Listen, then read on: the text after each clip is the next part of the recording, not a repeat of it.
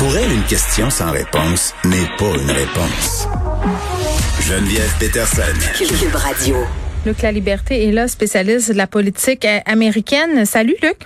Oui, bonjour Geneviève. Écoute, grosse nouvelle là, qui est en train euh, euh, d'arriver, développement dans l'affaire de Meng Wanzhou, un accord qui va être entériné par un tribunal de New York entre les autorités américaines et bon une cette directrice du géant des communications, le Huawei. Trois ans de bataille judiciaire, des tensions avec Pékin, des tensions entre Pékin, les États-Unis et le Canada. Là.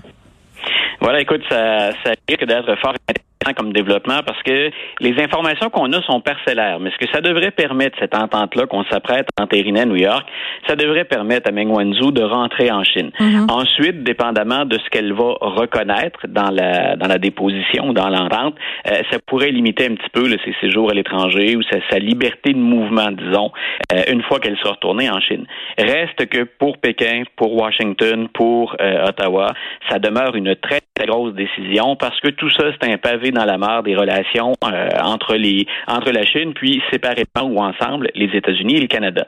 Ce que ça laisse présager aussi, c'est la libération, le retour au Canada de ceux qu'on a appelés euh, affectueusement maintenant parce qu'ils sont connus les deux Michael.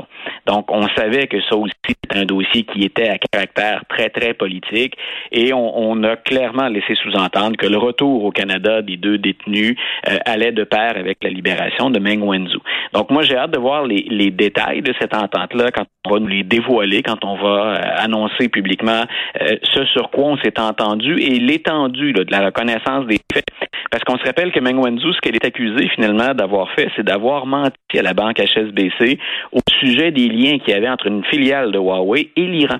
Et l'Iran, on le sait, c'est ça, c'est là aussi une, situation très compliquée mm-hmm. entre les États-Unis et l'Iran, qu'on soit, euh, qu'on remonte à l'époque d'Obama, celle de Trump ou encore celle plus actuelle de Biden, reste qu'il y a ces sanctions économiques avec l'Iran, puis que Huawei se trouvait ainsi, par le biais de sa filiale, à contourner les sanctions économiques.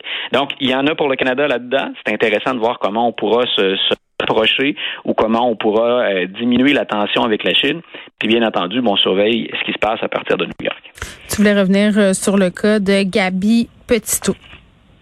Oui, je voulais y revenir parce que la, la controverse fait rage encore un petit peu aux États-Unis. C'est un cas qui est, et je sais que tu as abordé la question euh, cette semaine, hier en particulier. Donc, c'est un cas qui, qui est déchirant. C'est le genre de nouvelles qu'on aime pas lire et ça a tous les ingrédients pour le meilleur et surtout pour le pire euh, d'un film, d'un suspense ou d'une série américaine.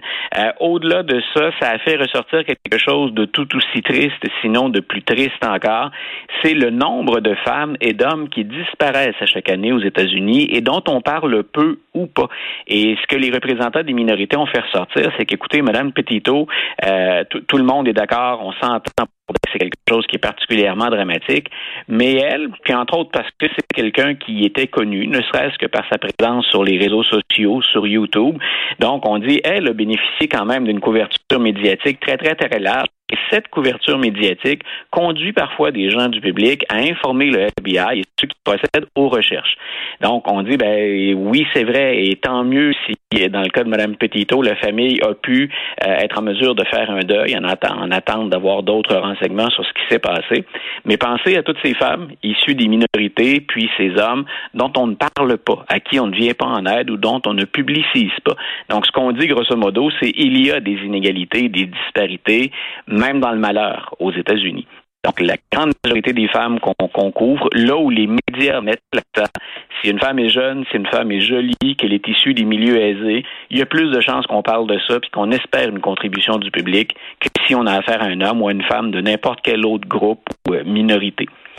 Oui, puis tu sais, en même temps, euh, ce que ça mettait en lumière aussi, c'est notre fascination pour le sordide. Moi, moi c'est ça que je voulais questionner aussi, parce qu'il y a la, la compassion à deux vitesses, là, ça, je pense qu'on on en parle. Il y a plusieurs articles sur le sujet. Le, fait qu'on s'indigne autant, c'est sûr, c'est une belle jeune femme de 22 ans. Elle est blonde aux yeux bleus. Euh, elle est sur Instagram. Elle documentait son périple avec euh, son, son chum. sais, il était parti vivre la van life, là, ce qui est très à la mode en ce moment. Donc, c'est clair que ça, ça ça suscite, si on veut, euh, plus d'empathie que si c'était, par exemple, une travailleuse du sexe qui était disparue, une femme autochtone. Et c'est terrible de se dire ça, là. C'est qu'on cherche davantage. oui.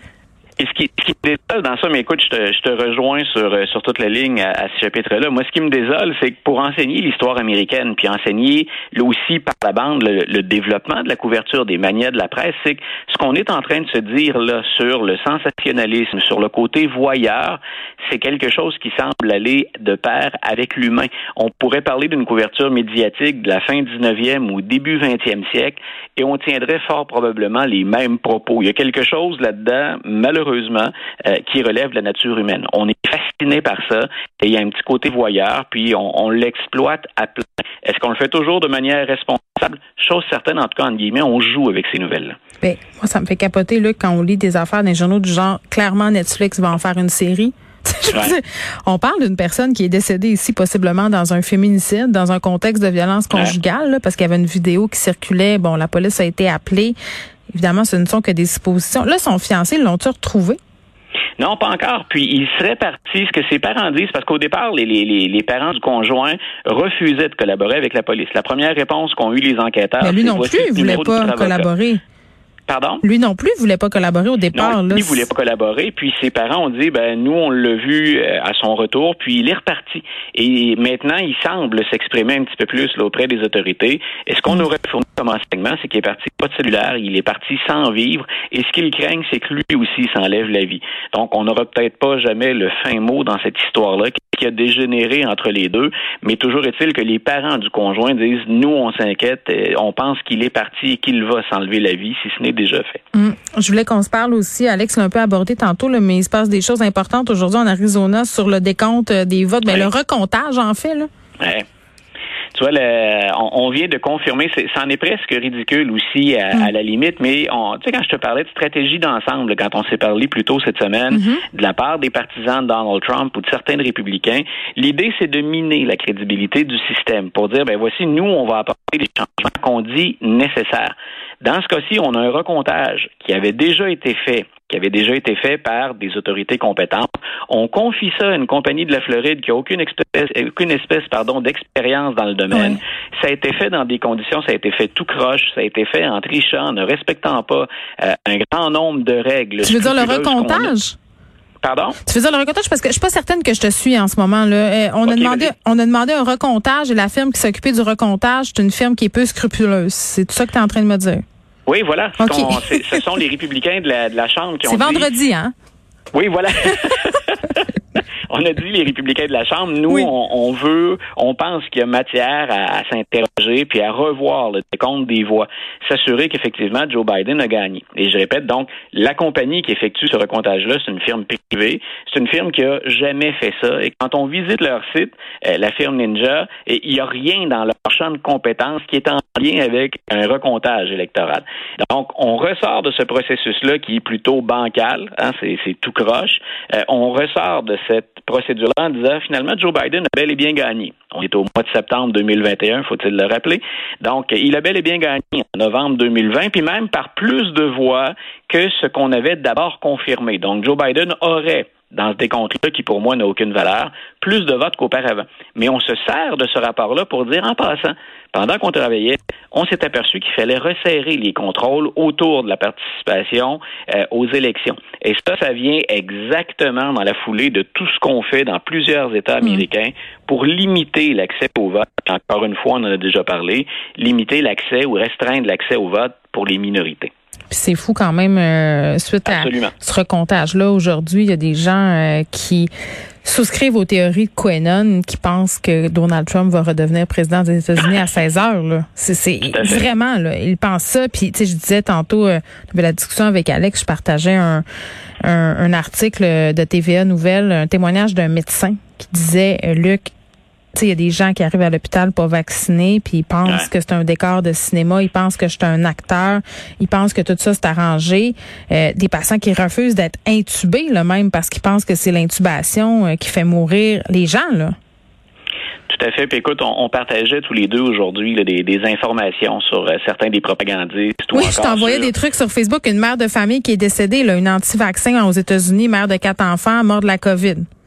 Et moi, quand je parle beaucoup du travail des médias, on s'entend tout le temps pour dire qu'aux États-Unis, c'est beaucoup plus orienté comme couverture que ce à quoi on a droit ici. Oui. Mais il y a des propagandistes qu'on laisse aller en toute liberté qui, selon mm. moi, franchissent les limites de ce qui est responsable pour un média de faire.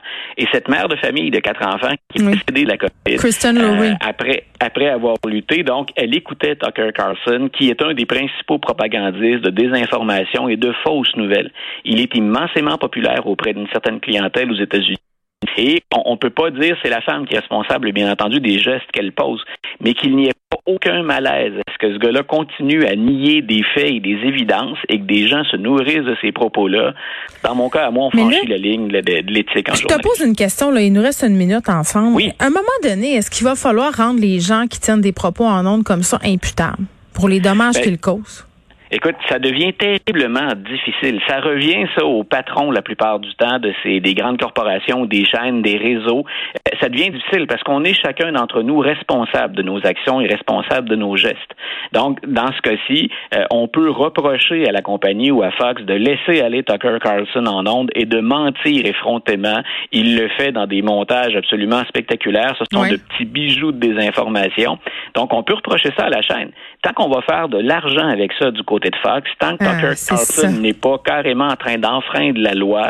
Ouais, ben, ben c'est l'argent, euh, l'argent, c'est le nerf de la guerre, Luc, puis on l'a vu certaines stations de radio au Québec, quand les annonceurs décident de se retirer, oups, quand tout à coup, on prend peut-être d'autres décisions. Luc, la liberté, merci, bon week-end. Un grand plaisir, bon week-end à toi aussi.